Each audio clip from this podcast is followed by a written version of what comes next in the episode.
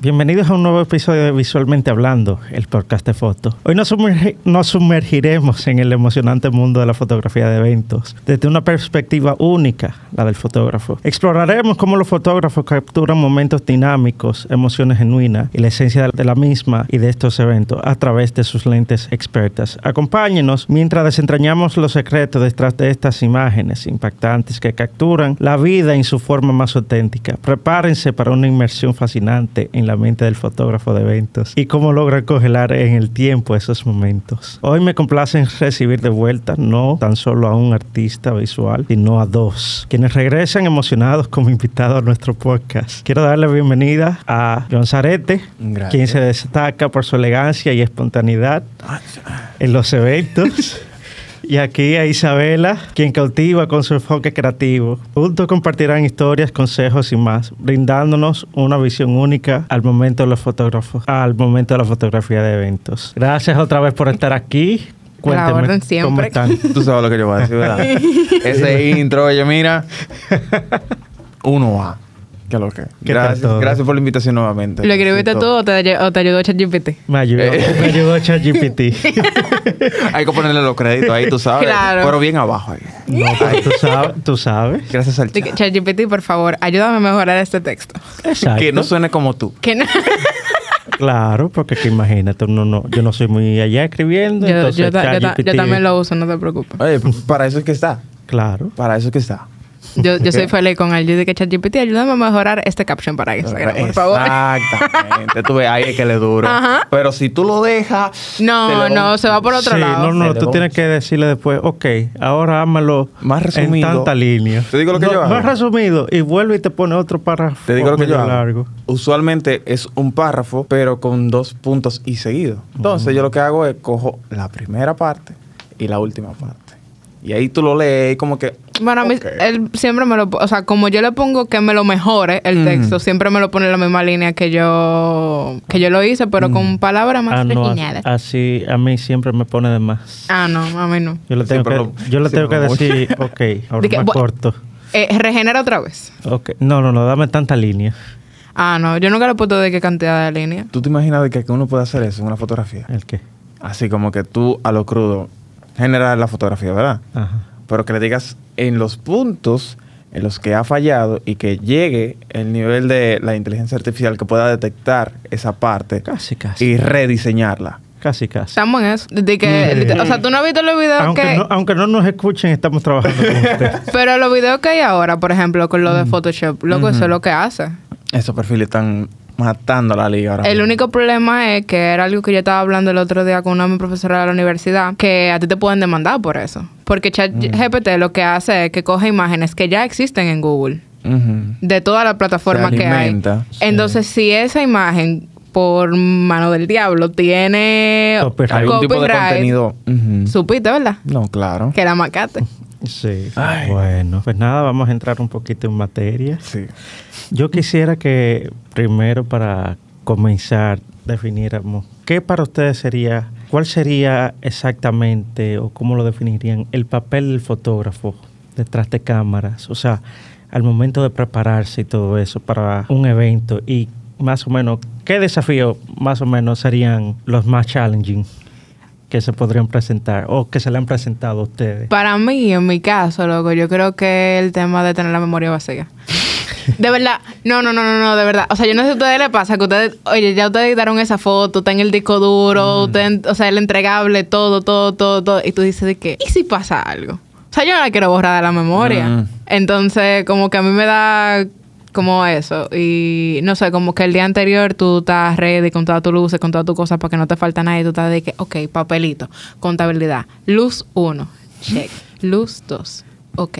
El flash, que no sé qué. Como que para mí eso es lo más estresante. Si yo pudiese tener una gente que lo haga por mí, yo feliz lo haría. Yo en verdad soy muy celoso con mis equipos y soy muy quisquilloso también con lo que llevo a, a las presentaciones. Entonces, yo sí me preparo um, el día antes, la noche antes. No puedo irme a dormir sin antes yo tener esa mochila bien preparada, baterías revisadas, cargadas, memorias limpias, todas. yo tengo un, eh, una especie de envoltorio que pareciera como si fuese una venita de dulce. Es como una cartera, pero en miniatura, porque es de SDS. Ah, ya. Entonces, esa es la que yo siempre tengo en el bolsillo mientras estoy haciendo fotos en evento. Porque creo que a todos nos ha pasado con una memoria de repente como que, no sé, le da, le da, Mm. le da lo que le da y deja de grabar. O no está no, guardando no quiere las fotos. funcionar, no, cuando tú vienes a darte cuenta, no estás guardando las Entonces, fotos ahí. eso no se puede. Eh, bajo ninguna circunstancia, pero en un evento,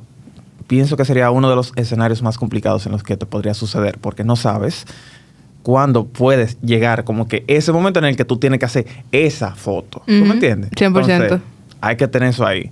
Y eso yo siempre lo tengo conmigo en el bolsillo. Me aseguro de que siempre las memorias estén limpias, baterías cargadas, el flash que esté ready y la mochila heavy también. No, soy- ahí al lado de la puerta. Sí, yo soy así también. O sea, yo siempre chequeo todo, que esté todo cargado, pongo toda la vaina cargada. A veces la pongo cargada otra vez por si acaso. Porque, ah, porque a veces la he dejado cargando y salgo. yo, Y cogiste la "Mm, equivocada". Dame ponerla por si acaso otra vez porque no confío mucho. No, a mí me pasa que yo tengo una batería que yo sé que está medio defectuosa. Que es la mañosa. Ajá. Que a veces carga, a veces, a veces sí, a veces no. Como que ella no sabe qué es lo que va a hacer con su vida. Entonces, yo ya decidí que yo iba a comprar otra y pedí otra por Amazon. Dije, oye, yo prefiero tener de más a que en un evento o en una sesión X a mí me, me falle una, un- Una, memoria, batería. una batería. una batería. Claro, tiene que ser así. Es mejor así tener por lo menos dos baterías. No, yo no tengo dos, yo tengo como seis. Lo que pasa es que Ahí- a ti no te ha pasado que siempre hay como esa. una mañosa. Sí. No, yo me A mí, acuerdo. me, a mí me pasaba mucho era con, con la... ¿Con la memoria? con- no, con la pila del flash. Eso es lo que yo mayormente siempre vivo cambiando. Yo me acuerdo que cuando yo cambié la cámara, eh, yo la compré usada, la que yo tengo ahora. O no, no me acuerdo. Bueno, no me acuerdo ahora mismo.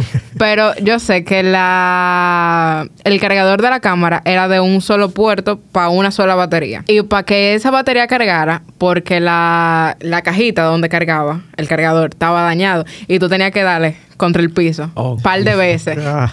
Y yo me acuerdo que Sarete me había haciendo eso una vez. Y me dijo de que tú vas a dañar la batería de la cámara. Esa cámara se va a dañar. ¿Cómo tú haces sabes eso? Que, no sé qué. Que no sé cuánto. golpe.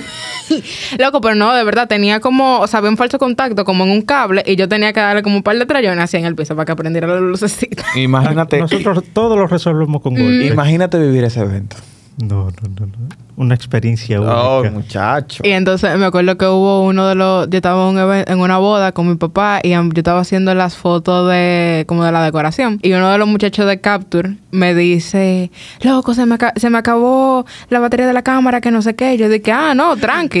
Yo te Eh, tengo la solución. no, yo dije, no, yo tengo una batería allí, no te preocupes, que yo traje mi cámara. Y entonces me dice, ah, pues préstame el cargador, que no sé qué. O sea, préstame tu batería en lo que se carga la mía y préstame tu cargador. Y yo le digo, ah, ok, está bien, que no sé qué, dame un segundo, voy, o sea, me, me voy a, a donde estaba la cámara, que no sé qué, lo busco y le digo, cuando vuelvo, le digo, de que, mira, cuando tú pongas a cargar la batería, le tienes que dar un par de trayones para que la batería pueda cargar. Y él se me queda viendo de que, Isabel, ¿es en serio? Y yo dije, sí, es que no funciona. Él me dice, oye, pasa el lunes por el estudio, que yo te tengo una ya, y yo cambié la cámara. Loco, y esa, esa es la, el cargador que me salvó mi batería. Y güey, ingenio, ingenio. Imagínate tú apretado en una situación como Imagínate que yo no hubiese llevado mi cámara ese día, por ejemplo, y ellos estaban, ellos estaban haciendo videos en esa boda. O sea... Hay que resolver. Claro. Era, claro, era una segunda cámara, pero era igual de importante. O sea, Por algo está A- ahí. Hasta una güey. tercera cámara que hubiera Por algo sido. está sí. ahí. Como dice él, si está ahí es porque se necesita. Claro que sí. Pero le- cuando él me, o sea, cuando yo le dije, tiene que darle un par de trayones, men, eso, su cara fue priceless, fue de que, are you kidding me, right? Y yo dije, no. No, es verdad, no, no, relajo. no, es de verdad que tienen un falso contacto en un cablecito que está adentro. Ya la destapamos, no te preocupes, no es como nada importante. Pero le tiene que dar par de trayones. Así es que ya- eh, hay que acariciarla. Lo que pasa Sí. es que así es que ya funciona. No, a mí lo que me pasó, no para un evento, pero cuando yo vine, bueno, tú te acuerdas una vez que yo te dije que se me, se me había quedado el cargador. Mm. Yo con dos o tres cargadores de la batería de la cámara, Sí. Y se te quedaron los tres. se me quedaron los cargadores. Y oye, yo juraba que yo lo había entrado y yo chequeé ese bulto como tres veces. Desde el día antes que yo lo preparé, lo chequeé después que lo había preparado y al otro día antes de venir también lo chequeé antes de ponerlo en la maleta, se quedó. Y me dice Jason, loco, a mí se me quedó el cargador de mi cámara. Y ya, no hay problema. ¿Cuál es la cámara tuya? Vamos a conseguirte uno. Un- eh, cuando eso tú no habías cambiado todavía. Tú tenías la... la- Ah, 7200. una Nikon 7200. Y yo como... ¿Y Canon, al y- fin. Y yo como... Amiguito, ¿qué es eso? Entonces, ¿qué- ¿dónde, yo- ¿dónde llega contigo eso? Más o menos. Eso lo venden en el colmado, tengo que ir a la farmacia o llamo un delivery. Y yo dije, Sí, no, porque todo esto, ninguno de nosotros no podemos prestar entre No. nosotros. Sí. Yo creo que eso es también como Tú que... usas Sony, ¿verdad? Yo uso Sí, Sony. Tú Nikon y yo Canon, dime. Un lío. Yo era Canon hasta que empecé a hacer video y entonces dije, de loco, cambió la, la- la- Se la- unió literalmente al lado oscuro. la- la calidad de, de Canon, de la, bueno, por lo menos de la Canon que yo tenía a la hora de hacer video a mí no me gustaba. Mm. Entonces yo dije, no, loco, yo, o sea, yo tengo que cambiar para algo mejor. Por y supuesto. vendí la Canon y me compré la Sony. Lo bueno de mi cámara nueva es que yo con el cargador portátil del teléfono, yo la puedo cargar. ¿Qué? Carga USB directamente. Es USB-C y carga directo. ¿Cómo te quedó? Directo. Ya e- ese problema ya él no lo tiene. Pero con el cargador, o sea, La cámara. espérate, espérate. o sea, no de que, que, que tú se lo pones así. No. O sea, de No, imán. no, no. O sea, no, no, no. Yo tengo que conectarle el, el USB-C Ajá. del cargador a la cámara directo, pero carga. Tiene recepción de carga directa a la cámara. Tú con un Ah, power pero, bank. ah ahí. pero la Sony también. En su mayoría, las actuales sí. Sí. Sí, porque por ejemplo, Ya cuando, eso es algo que se está estandarizando. Pero cuando- imagínate. Cuando nosotros hemos estado en eventos, sí, yo- nosotros le ponemos un power bank a la cámara, porque obviamente la batería no te aguanta cinco horas No. de evento. Jamás en la vida tú vas a tener que ir cambiando. Y lo que hacemos es que eh, o la conectamos del power bank, o si hay directa, o sea, directa conexión a la luz, pues uno pone una regleta que pueda. Que no se vaya a mover. Exacto. No, y que si la luz cambia, por ejemplo, no te vaya a dañar la cámara. Que tenga regulador. Exacto, eso, esa era la palabra.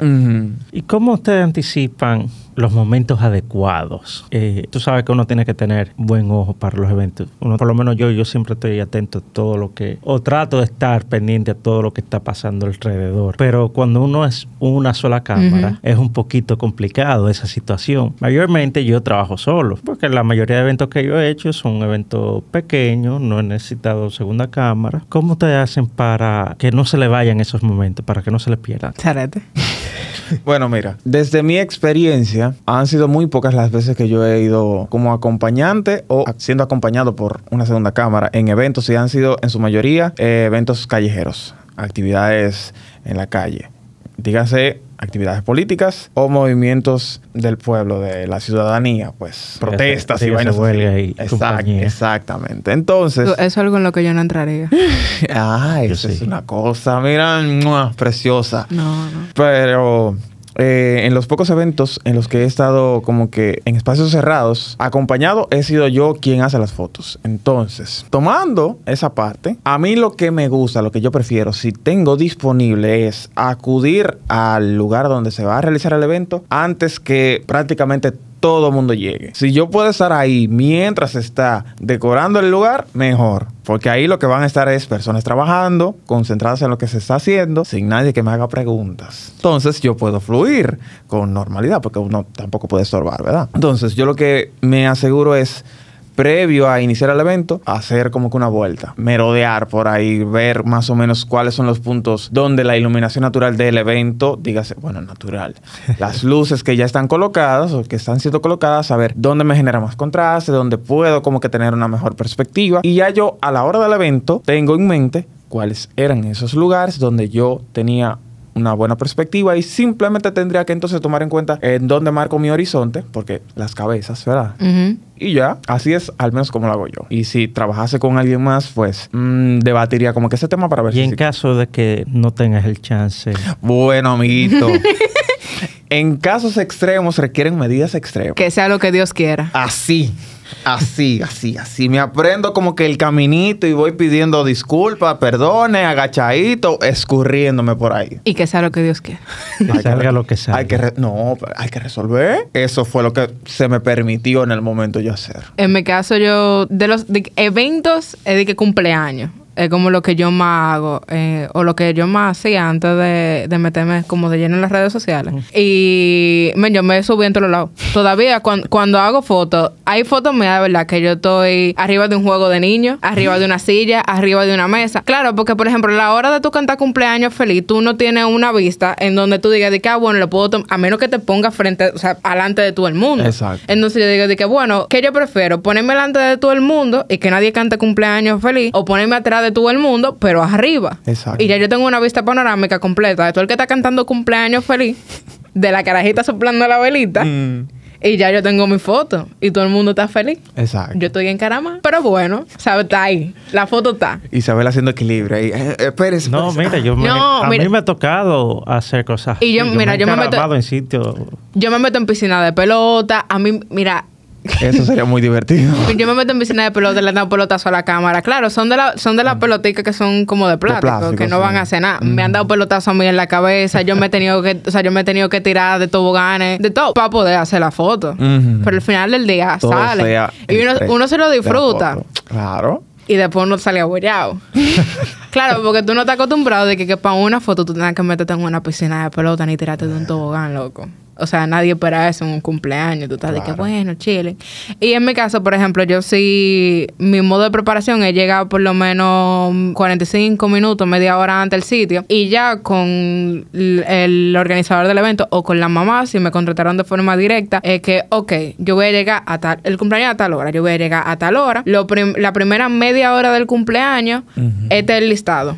Mamá con la hija, papá con la hija, mamá y papá con la hija. Porque uno conoce a los niños y sabe que de que ellos lleguen al cumpleaños, desde que ellos lleguen al sitio, ya, ellos lo que van a querer es subirse en el juego y estar con los amiguitos. Entonces, esa primera media hora del- de la llegada al cumpleaños, que todavía la gente no ha llegado como buen dominicano, eh, yo entiendo que es muy importante para tú poder hacer la foto con todos los familiares y que todos los familiares estén ahí. Porque hay tíos que dicen, que bueno, el cumpleaños a las 5 yo voy a llegar a las 7.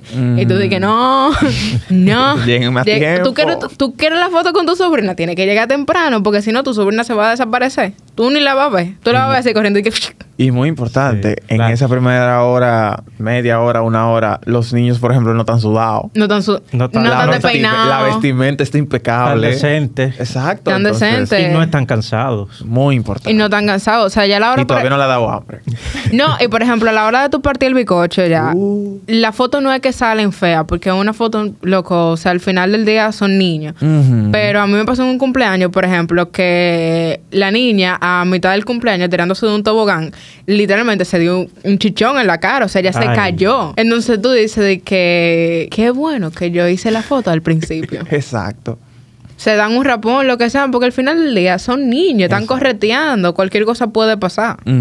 Pasa de todo en los eventos. Mira, yo he estado en eventos de pasarela, eventos de callejeros así también, la parada dominicana, desfile de Halloween. Y para hay momentos que tú para capturarlo obligado tú te tienes que o encaramar en algo, Tomar o- el riesgo. o irte entre la gente como tú como tú decías ahí a la buena de Dios como Claro. dicen buscarse la manera pero que a veces es un poquito incómodo óyeme yo me he maltratado hasta los pies me acuerdo yo por, por poses incómodas. Hmm. Porque la, me acuerdo yo en, en un bar de Santiago, yo hacía muchas pasarelas. Y yo, como fotógrafo al fin, que cubría todos esos eventos, me tocaba cubrirlas. Y a veces había tanta gente en el medio y, todo. A veces había que buscar unos, unas esquinas donde tú pudieras estar bien, pero tampoco podía estar parado porque interrumpía la, la vista de los demás y también tú tenías otro fotógrafo ahí al lado, también no podías cubrir. A veces tú tenías que, tú que estar ahí como entre arrodillado, sentado. Y rogarle a Dios que el fondo entonces te dé. Porque la. No, la- yo te voy a decir algo, la gente no da chance. O sea, ellos te pueden ver con una cámara y se quedan igualitos. No. Así de que, Ah, bueno, oye, a mí me- mi sitio. De que dale.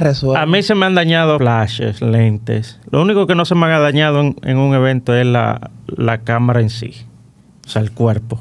Pero lente y flash, olvídate. Es una locura. Eh, yo tuve... A- una vez me dieron con una puerta. O sea, yo estaba lejos de la puerta y le abrieron tan duro la puerta. Que llegó as- hasta ti. Llegó hasta mí. Yo tuve un evento el otro día y yo no sé por qué aquí en la República Dominicana, eh, claro, son algunas empresas que, loco, nada más tienen asientos para el que tú invitaste.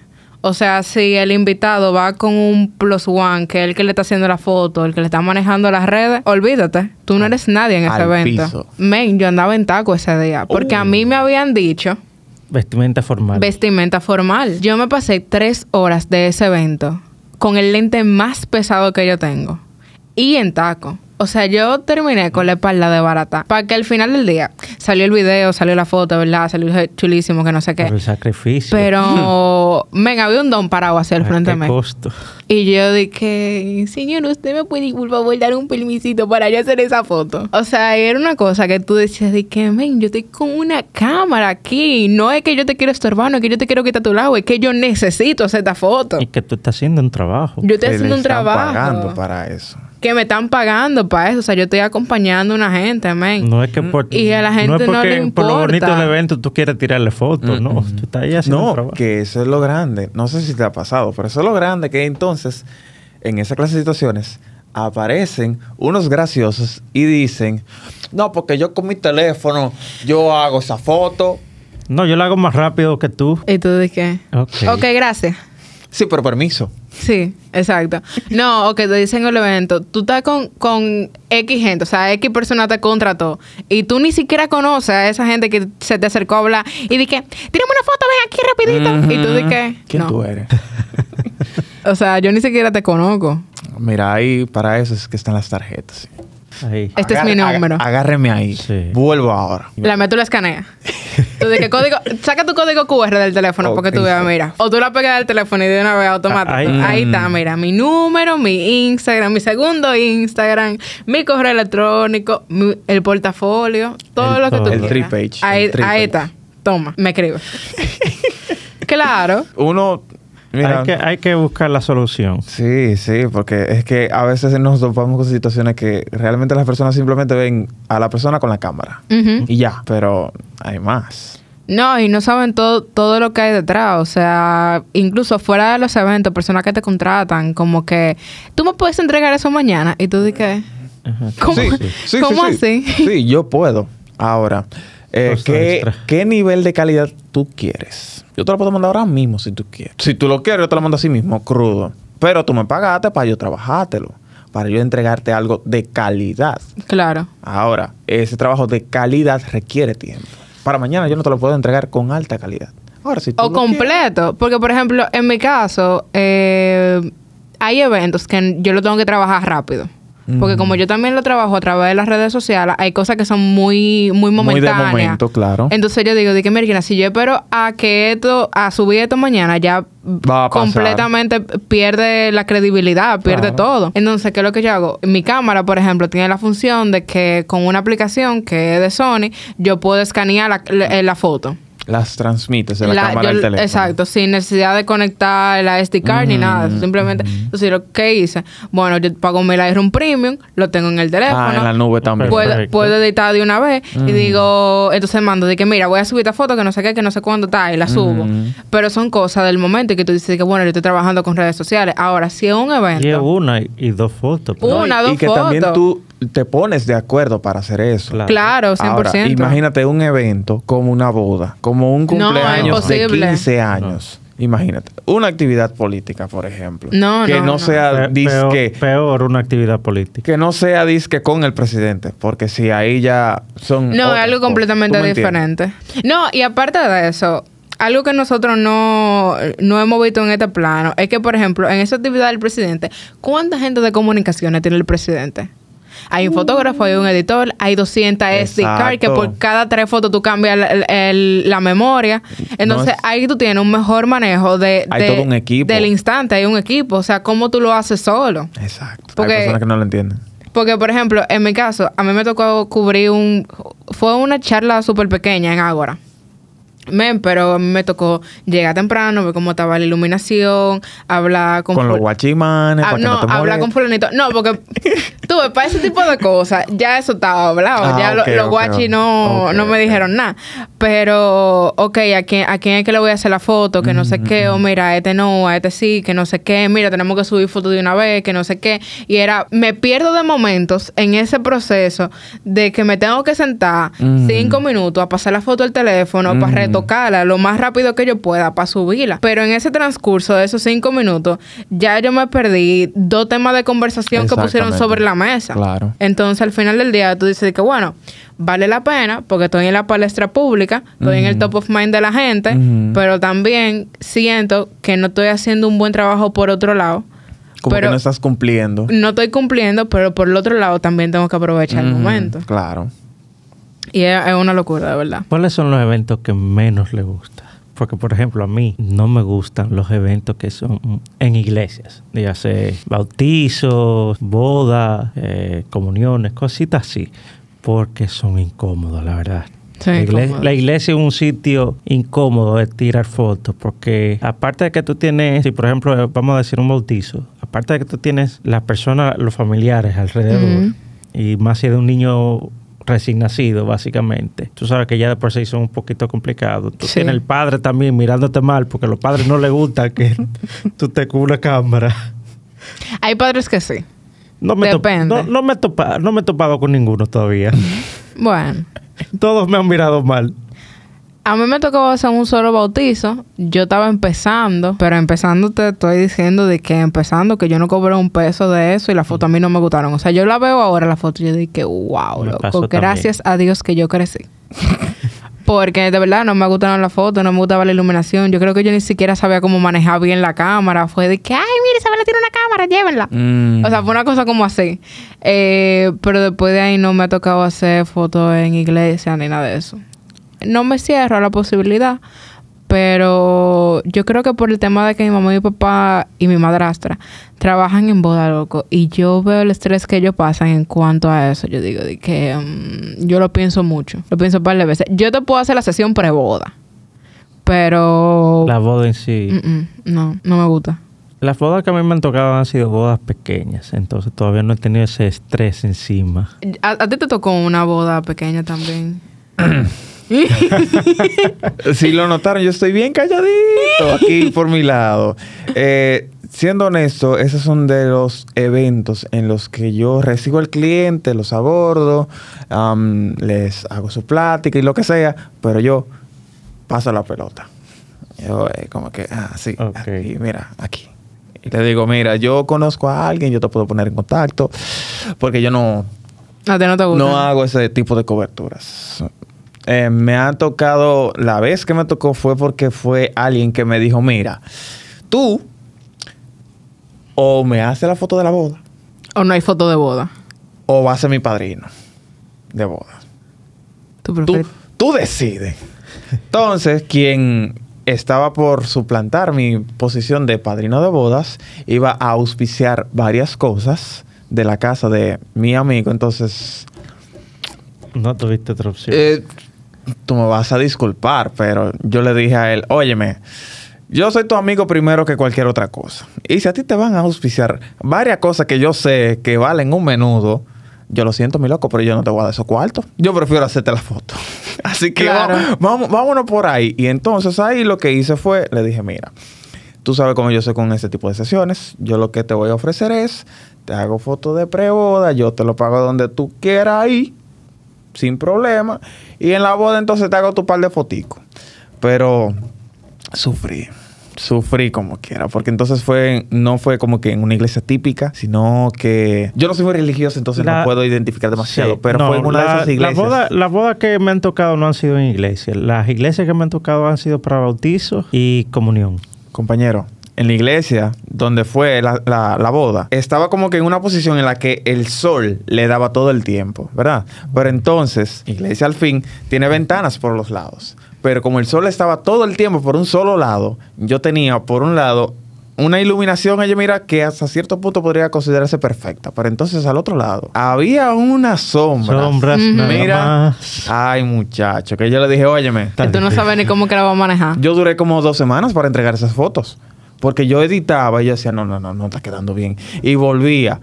Hubieron pieles que yo tuve que prácticamente sacar de abajo y la textura.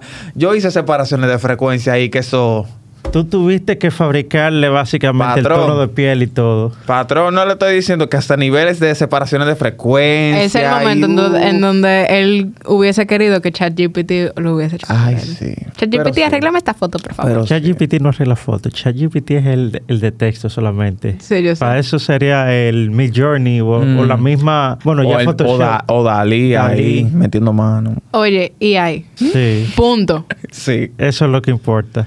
No, pero ChatGPT ahora tiene una función, es paga. Pero Ah, tú, ok. tú le puedes meter la foto y video y ellos te lo editan. Tú le dices que, mira, yo quiero que tú me esta foto así, así, así, así, así. Y te la genera. Mira que. De ahí se van a estar alimentando próximamente las inteligencias artificiales. Y si tú le subiste una foto, le cediste los derechos. ¿Y quién te dijo a ti que yo he pagado eso? Ah, ah. No, yo, yo aquí no, comentando, tú no, sabes. no, no. Yo edito mi foto yo. Eso, yo creo que esa es la única cosa que yo no le dejaría a otra persona. O sea, para Mm. mí es muy, dif- muy difícil. Yo decirle de que, aunque yo sé que ese amigo mío edite bien o esa amiga mía, decirle de que, mira, no tengo tiempo, edítame esta sesión. Mm. A mí eso me pesa. Incluso amigas mías que yo le digo de que, mira, porfa, para que me haga dos o tres foticos para yo usarla para esto, eh, es cruda. O sea, mándamela a mí. Yo sé cómo yo voy a editar mi foto. Yo sé Claro. cuál es el preset que a mí me gusta, cómo es la iluminación, cómo yo la quiero, la foto, cómo es que a mí me gustan. Porque yo no sé ustedes se han dado cuenta, pero yo tengo como un patrón en cuanto al eh, a la calidez de la imagen que yo no la cambio. O sea, a mí... Incluso, estoy trabajando ahora con una cuenta que llevo un año trabajando con, con esa cuenta. Y el tono de, de imagen es completamente diferente a lo que yo suelo utilizar. Y esa vaina me como que me rompe la cabeza y el patrón. Y yo digo, ¿de qué? No quiero.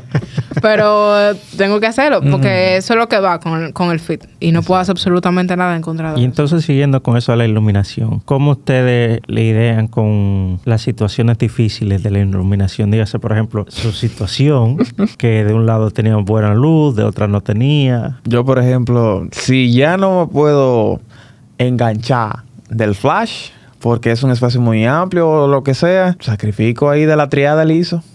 Porque imagínense, si ya 100%. estoy en post, ya pues esa sobreexposición va ahí con un, con un degradado ahí Sí. bien, bien sádico. Porque eso fue, te digo, ahí yo como que me gradué en temas de la iluminación con esa sesión de fotos de esa boda. Pero en situaciones difíciles que honestamente como que en estos últimos tiempos he tratado de, de no mortificarme. Tomarme un poquito más de tiempo y evitar situaciones que me puedan complicar esos Claro. procesos que estoy tratando de agotar. Entonces, si ya yo como que estoy metido, yo lo que trato de cogerlo suave, evalúo bien qué es, cuáles son las carencias de la fotografía, qué se puede hacer. Si entiendo que no doy basto, pues hago lo que puedo, mi loco. Porque imagínate. No hay más nada. Le aplico ahí sus exposiciones, manejo un, po- un poquito las sombras, porque eh, Cano al fin, y tampoco es de que última generación. Entonces, las sombras con Canon tú no la puedes como que No. punchar demasiado. Así que exposición, um, contraste manual con blancos y negros y curvas. Yo, que sea lo que Dios quiera. Literalmente, ¿sabes cómo lo mueve Zarete con el ISO? Yo tra y después en post, pues uno trata como de, de balancear. De ayudarse, porque imagínate. Sí, no es que imagínate. Es que Lightroom es tu mejor amigo. al 100%. momento de edición. En mi caso es Photoshop. Cámara RAW ahí. Yo prefiero, o sea, bueno, si es una o dos fotos, Photoshop para mí. Mi líder. pero bien, pero cuando son muchas, no. Mi líder. Mire, usted sabe lo que usted pasa, por ejemplo, 100 fotos. Ahí, cámara RAW. ¡Fua!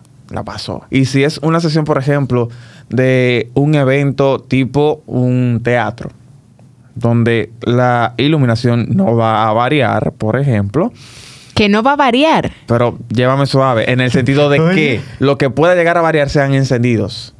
Enciende la roja, enciende el azul, que no va a ser como que llegó un tercero con otra luz totalmente distinta. Ah, ok. sino que ya tú evaluaste cuáles son las luces que se van a utilizar, Ya, cuál ya, será la luz fija, cuáles serán los tonos que te van a generar. Entonces, tú editaste la primera foto. Ya después copiar ajuste y pegar todo.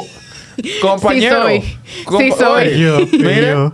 Ya si no hay que hacer retoque de piel, ya Yo lo tú terminaste. Yo, soy, Lightroom. yo soy esa persona. Yo lo ya hago tú terminaste. Primera, ahí, fa, fa, fa, fa, fa, fu, pegar ajustes. Yo, yo soy esa persona en la vida. Pero, por ejemplo, cuando a mí me tocó hacer fotografía de teatro, loco, que esa foto de verdad, yo la veo y yo digo, "Di, qué loco, de verdad, yo soy lo máximo. O sea, esas fotos para mí son mi bebé.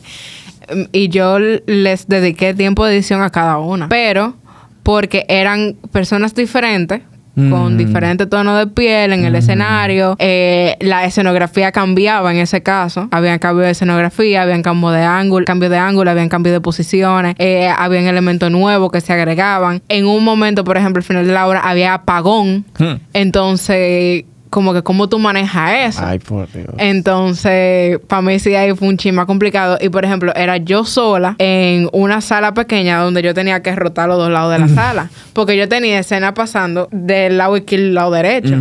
Entonces era como que. Tenías que sincronizarte con la y obra, como básicamente. Lo bueno fue que yo tuve desde los ensayos, o sea, yo me tiré el proceso entero de esa obra, que no fue solamente que yo llegué, bueno, llegué el día de la obra, sino que ya yo sabía, ok, este, va este cambio de escena, va esto, va esto, va esto, en este momento yo tengo que bajar, en este momento yo tengo que subir. Fueron tres días de obra, lo cual me dio más posibilidad de, bueno, si yo no hice esta toma hoy, yo sé que mañana ya yo lo tengo seteado, de que, bueno, en ese momento que está pasando esa escena, yo me tengo que mover para el otro lado del, eh, Del escenario. del escenario para entonces yo poder tomarla. Mira, como la diferencia de, por ejemplo, en un mismo lugar, como pueden ser las circunstancias para un fotógrafo que sea de teatro, obras de teatro, y para un fotógrafo que sea de teatro, pero presentaciones artísticas, dígase eh, conciertos, O una presentación de humor, por ejemplo. Sí, pues, por ejemplo, tú tiraste fotos la vez que fuimos a Teatrón Exacto, para allá iba. con tu cámara. Exacto. Para allá iba, por ejemplo. Pueda que en un escenario donde se eh, impartan obras de teatro, donde tanto la iluminación, la escenografía, los personajes varíen, por ende tú no puedes aplicar esa técnica que yo mencioné. Sin embargo, cuando son, por ejemplo, una escenografía donde no va a variar, donde la iluminación no hará más que eh, cambiar su estado de encendido o apagado, y la persona va a durar un buen tiempo ahí. Y si ya tú hiciste la primera foto y te salió mal, pues la ajustas y ya el resto del tiempo tendrías chance para poder como que um, lograr esa fotografía de nuevo. Es distinto. Es completamente difícil. Algo que yo he, he aprendido con, con el tema de hacer fotos, por ejemplo, en teatro, es que yo soy de la primera persona que prueba iluminación. Mm, O sea, yo llego y digo, eh, préndeme la escena tal. Porque ya en ese caso, por ejemplo, yo me sé las escenas porque estoy desde el principio. Eh, dame la iluminación cuando fulanito hace tal cosa. Porque obviamente hay un cambio, por ejemplo, de luces rojas. Hay un cambio de que las luces están parpadeando. Y obviamente son cosas que tú dices que, ok, ¿cómo yo puedo ir probando? Entonces, cuando yo hice, por ejemplo, escenario 360, la luz era cambiante porque habían días que era un técnico diferente o la iluminación era diferente porque se alquilaron lu- luces nuevas o se quitaron esa luz. Entonces, yo siempre llegaba a probar iluminación. Siempre. Y era de que, un, o sea, un día me podía salir súper lindo el, las fotos y era de que la próxima función era una iluminación completamente diferente. y Yo estaba- pareciera otra obra. y yo estaba de incluso. que, Dios, soy yo de nuevo. Entonces, por, ChatGPT.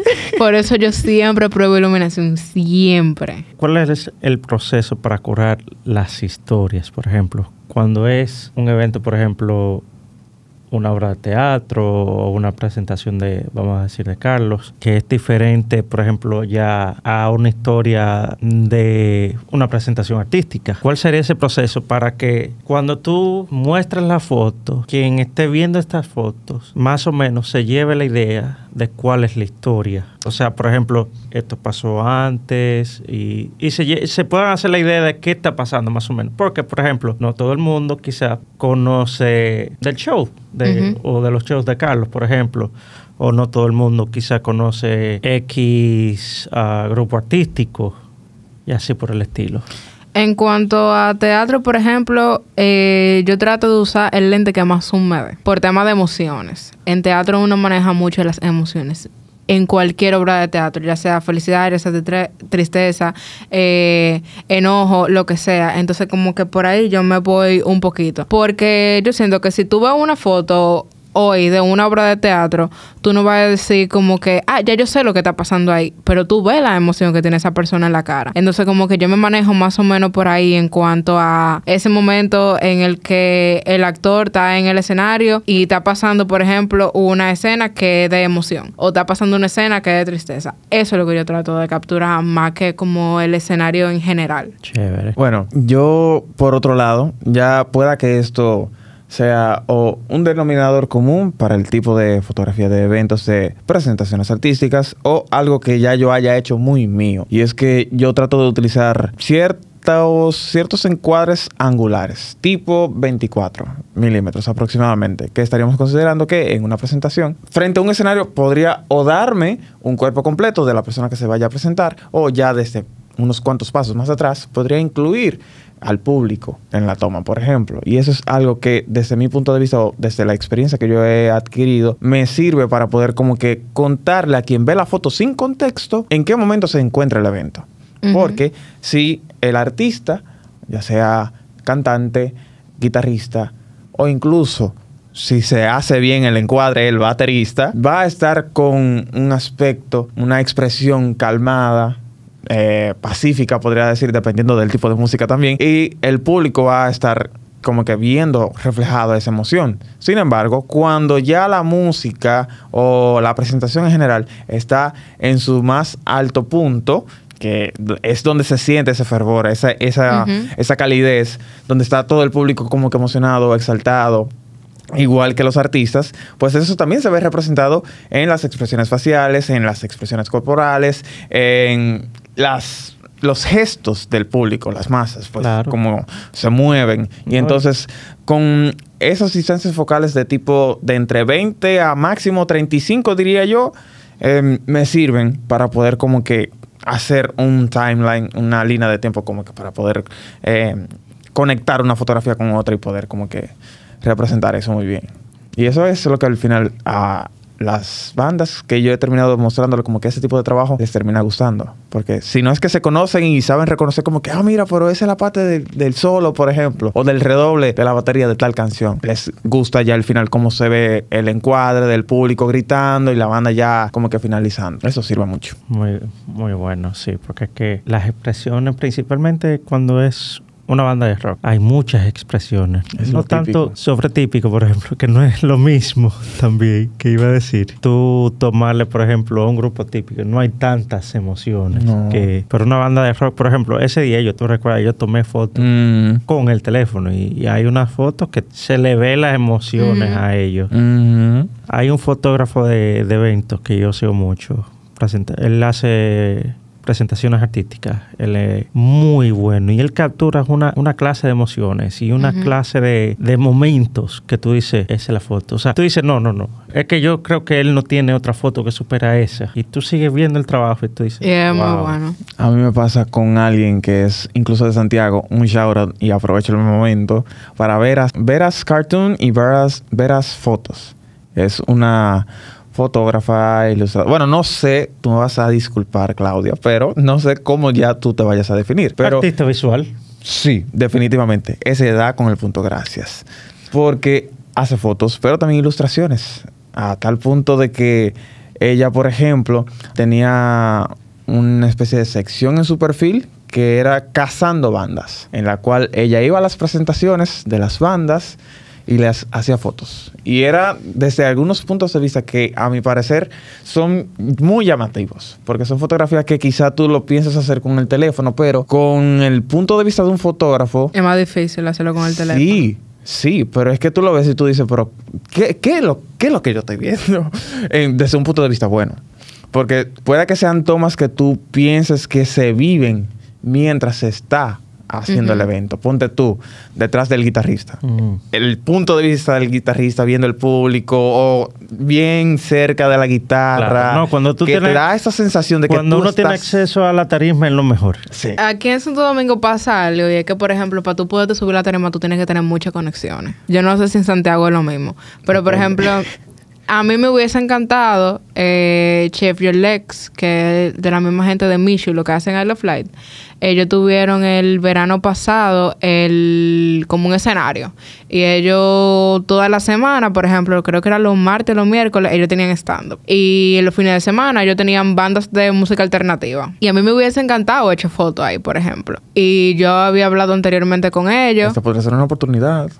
Mm. Y yo había hablado anteriormente con ellos y como que sí le daba seguimiento, pero al final nunca se, nunca se llegó a nada. Y esos son eventos, por ejemplo, que a mí me hubiese encantado capturarlo. Porque no era un espacio grande, era un espacio que se sentía súper íntimo entre la, qué sé yo, yo te puedo decir que ahí habían 100 personas, 200, como muchísimas. Que sigue siendo O sea, mucha gente. Sí, pero no es, un, no es un concierto que tú digas o un evento en el que tú digas de que wow, habían 500 personas. Y que se, como que el, verlo desde abajo, por ejemplo, la iluminación estaba chulísima. Y era como una vibra diferente a la que tuve en otro concierto. Como que todo el mundo estaba en sintonía. Como que, no sé, ha- había como mucha química entre todo el que estaba ahí. Y a mí me hubiese encantado hecho fotos ahí. Pero aquí yo siento que para tú subir a un escenario, para tú enterarte como de eventico así, en donde van a esta banda, es muy difícil. En Irish, eh, en donde más tú puedes como hacerlo. Y aún así es medio complicado por el tema de, de la logística de- El del espacio. espacio. Bueno, definitivamente en Santiago es más fácil. 100%. Definitivamente. 100%. Oh, eh,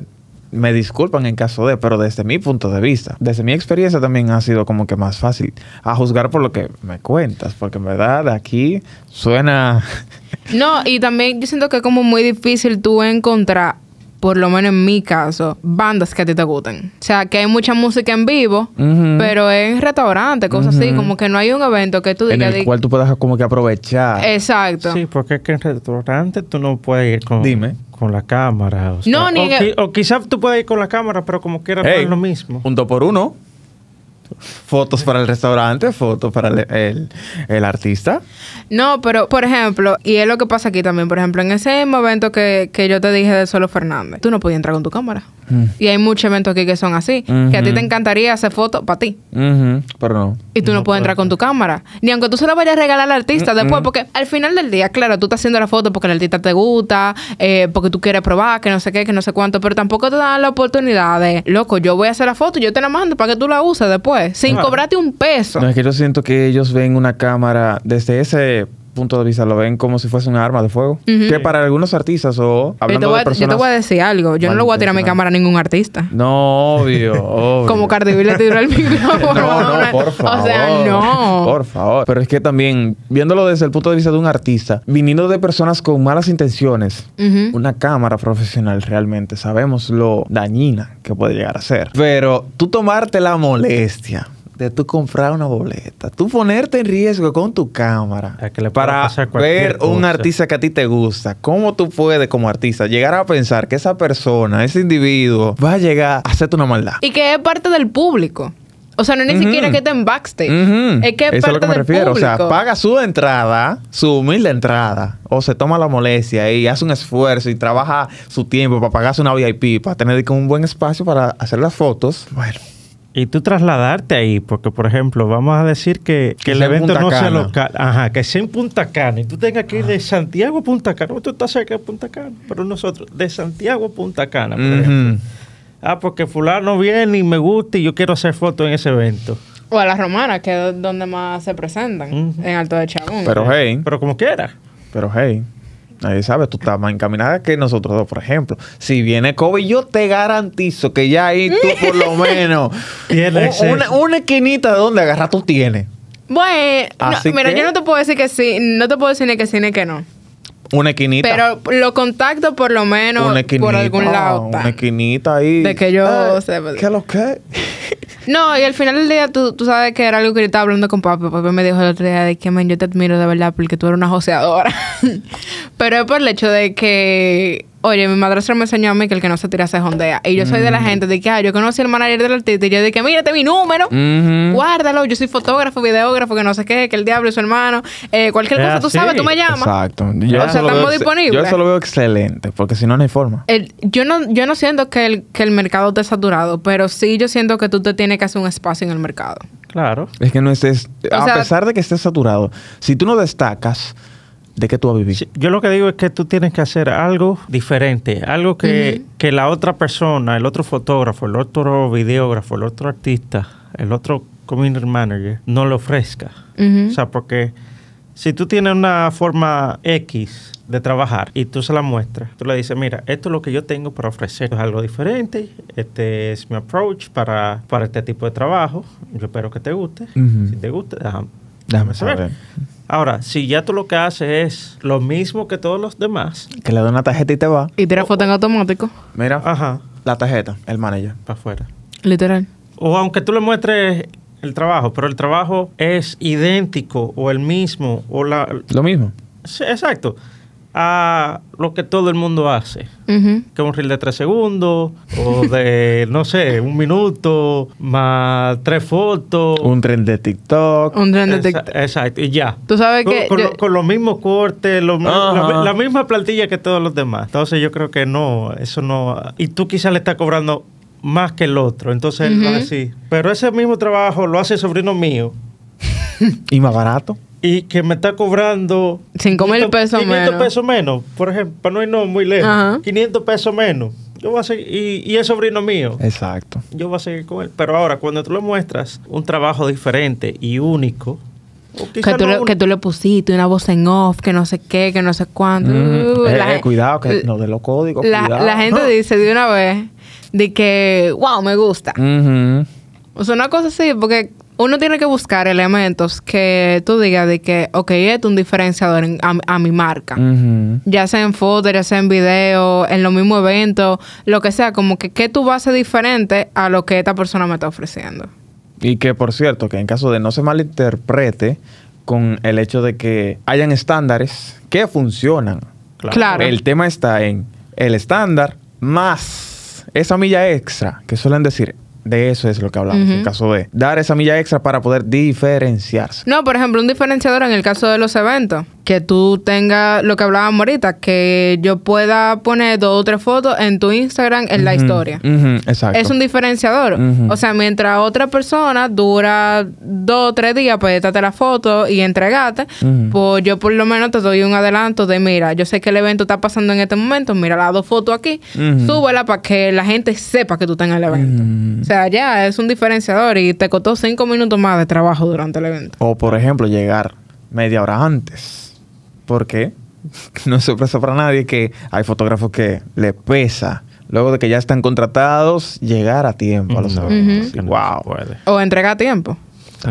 Eso es otra. O sea, yo prefiero decirle al cliente un poquito, dos o tres días extras y entregarle antes. Ujú. Exacto. Que decirle, te la entrego en dos días y durar diez días. Exacto. No, eso no se hace. Mm. Hay, A gente que lo hace. a mí no me- Nosotros no lo hacemos. A mí no me Exacto. gusta. Exactamente. Lo que pasa es que al final del día, y era algo que, que yo hablaba el otro día, lo que está en juego es tu trabajo y tu nombre. Exacto. O sea, si yo te quedo mal, ¿qué es lo que tú vas a hacer? Yo como consumidor, por ejemplo, si yo voy a un sitio y en ese sitio a mí me trataron mal o no me dieron el servicio que, que era o lo que sea, yo lo que voy a hacer es decir que, men, mira, o sea, si, si me preguntan de que, ay, ¿qué te parece? Yo te voy a decir de que, mira, la verdad es que no vaya. Ujú. Es, No lo, mi- es lo- nada. es lo mismo con un fotógrafo, Por con un supuesto. community o lo que sea. Mira, esa persona no me cumplió. Duró mucho para entregarme. Y no es de que duró mucho para entregarme por decirlo, sino de que, mira, esta persona en el contrato me dijo que, le entre- que él me entregaba en dos semanas y duró un mes. O porque también pasa que nosotros como personas solas tendemos a coger trabajo de más. Y a veces nos cargamos mucho y entendemos que podemos entregar en tal fecha y no. Entonces lo que dice Jason, yo prefiero decirte, mira, yo te voy a entregar en tres semanas, aunque, aunque te entregue a la primera, por ejemplo. Porque, Ya bien. porque me, me desocupé un día entero y le pude prestar atención a tu trabajo y sentarme ese día entero. Ujú. Ya para ir terminando, cuéntenme alguna anécdota graciosa que le haya pasado cubriendo eventos. ¿Recuerdas el evento de, ay, mencionaste el nombre, pero bueno, el evento de teatro. No voy a mencionar más detalle. El evento de teatro, ¿lo recuerdas? Sí. Yo les envié esas fotografías a las bandas. Ok. Prácticamente a los dos días.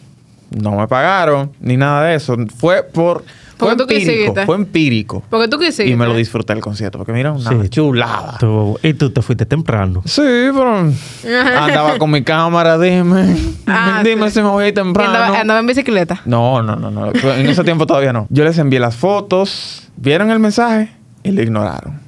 Pues del sitio te cuento que subieron parte de mis fotos. Y no te dieron crédito. Y no, no, no, sí me dieron crédito, Ah. pero ahí a donde voy, la banda me tiró después de que vieron las fotos que el sitio las subió. ¡Hey, loco, a lo que! Yo entré a ese link que tú me mandaste, pero yo no vi nada de fotos, tú me la puedes mandar. Y yo como, jeje. jejeje. No, Ah. Sí han visto el mensaje. no se la mandaste. Obvio no, que le hagan captura. que le hagan captura si quieren a la página, pero no. Ay, ay, ay. Yo, así que. Yo me acuerdo de que gracioso, luego en verdad no sé. O sea, como que algo que me haya pasado. Bueno, el soberano, eh, que me tocó ir con Carlos a, a estos premios, lo que pasaron. Que yo conocí muchísima gente y como que hacer fotos de ese momento para mí fue como. como chulo. Al principio, realmente yo no quería ir. Sigo sin querer ir al próximo. A mí no, no me gustó. Loco, lo que pasa es que por televisión tú por lo menos te puedes parar en tu casa y como que ir a buscar palomitas, ir a buscar refresco, que no sé qué, los soberanos, loco. Tú tienes que pasar delante de 800 mil 500 cámaras y tú estás así sentado. Dos, ¿qué dos horas? Luego tú llegas a la alfombra roja a las 7 de la noche y tú te vas de ahí casi a las 12. Entonces tú estás todo ese tiempo así, que yo me quiero ir, yo me quiero ir, loco, yo me quiero parar al baño a hacer pipí. Eh, pero en verdad fue muy chulo. Uno conoce gente, uno se lo disfruta. Me encontré con un amigo mío que tenía muchísimo tiempo que no veía. Y tú compartes con mucha gente que está en el medio también. Y para mí eso fue como algo chulo de la alfombra. Eh, wow, en eso yo me acuerdo que yo no, como yo era acompañante, yo no entraba por la alfombra. Yo entraba por el otro lado. Y era, Carlos decidió que él iba a entrar en un scooter eléctrico. Ah. Él decidió que le iba a llegar a la alfombra en una patineta eléctrica. Y entonces estaba yo, la asistente y el esposo del asistente de casa. Y que él le dije, ok, yo voy a entrar con el scooter, pero el scooter, él no podía entrar a la alfombra con el scooter. Ujú. Entonces yo me tenía que ir con mi mochila a- hasta la entrada de la alfombra. Él llegó, o sea, él hizo la fila en el scooter. La, la fila de los carros la hizo en el scooter. él llegó hasta la entrada de la Muy alfombra. original. Sí. Él llegó hasta la entrada de la alfombra en el scooter, se paró, parqueó el scooter y lo- los seguridad le iban a quitar. Y yo, no, espérate, espérate, que yo me lo tengo que llevar porque apretado, que no sé qué, que no sé cuánto, hay que devolverlo, espérate. Y entonces devolverme la fila entera de carros con el scooter otra vez para entregárselo al asistente, para Obvio. guardar el scooter, para entonces yo darle la vuelta literalmente a medio teatro corriendo para yo entrar por la puerta de, de, de los Plus One. Luego yo llegué así sudando. Sudando, pero a- así como y que... rogando Dios sea tiempo. No, y entonces yo me quedé como, te lo juro, como 10 minutos así para esperando que Carlos entrara. Ah, bueno. Y entonces en una me encontré con el panda y yo le dije, de que, "Mami, mira, yo te que, o sea, yo lo conozco, y yo le dije, y, y con Irma también.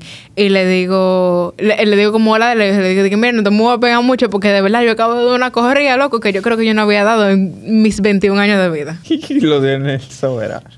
Men, de verdad, es- ese día para mí fue. Entonces yo andaba, yo no sé si te han visto unas. Bueno, tú, tú la has visto, mis botas. Mm, ah. Yo andaba con mis botas que son como así. Las botas pesan, de verdad.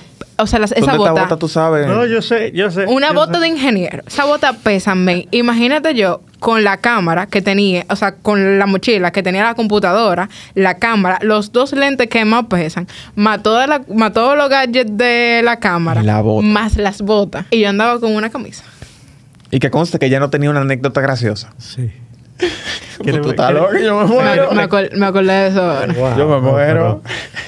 Co- Ah, y correr medio teatro oscuro. No. Porque a todo esto, y entre las ramas. No. No. No. Yo me quedo en mi casa viéndolo con palomita. No, Bien cómodo. loco. Sí. Y eh, yo dije, dije, wow, esa es una experiencia que de verdad yo no quiero volver a repetir. No, y te entiendo ahora, claro. Cualquier- y si la tuviese que volver a repetir, no me voy con la bota. No, te va en el scooter. No, y te, va- te ven tenis, te ven el en el scooter. scooter se No, va. y era peor porque yo me ir en taco. Ah. Yo decidí Yo- irme en yo me hubiera, me hubiera gustado ver eso en taco. Ella Imagínate. Y, en taco. Isabela con la mochila y con la otra con la mano. Hasta, hasta llegar a la puerta. Ay, no. Pasé una fila cuando llegué a la puerta. Ay, no. O sea, de verdad, fue, fue una, los soberanos fueron una locura para mí. Bueno, entonces vamos a cerrar aquí. Gracias otra vez. Gracias por la invitación. Isabela. Gracias a nuestros seguidores. Gracias a ChatGPT también por ayudarme a hacer el script. ChatGPT, gracias. Esperamos que hayan disfrutado este episodio explorando la vida a través del lente de nosotros los fotógrafos de eventos, se puede decir así. Recuerden que cada clic que le deja la cámara es una historia esperando ser contada. Y ustedes, queridos oyentes, tienen el poder de capturarla. Mantengan sus cámaras listas y sus ojos bien abiertos para esos momentos que solo un fotógrafo puede ver. Nos vemos en el próximo episodio. Hasta entonces sigan eh, persiguiendo esas imágenes llenas de vida y recuerden seguirnos en nuestras redes. Isabela. Eh, yo tengo dos. I am Isabela de M, es la personal, y la otra es The Creative Spot. Sareta tienen como tres ahora. Eh, no, yo, cambiado- yo acabo de cambiar de Ok. perfil. Estaba teniendo problemas. Meta me está... Ok. El nuevo es Zarete-Style en Instagram. Zarete. Ya el otro está guion bajo eliminado, style. entonces. Sí, ya el otro. Ok. Sarete-style. Síganlo. Síganos el podcast de fotos, visualmente hablando. Suscríbase. Suscríbase en Spotify, donde quiera que usted nos encuentre. Exacto.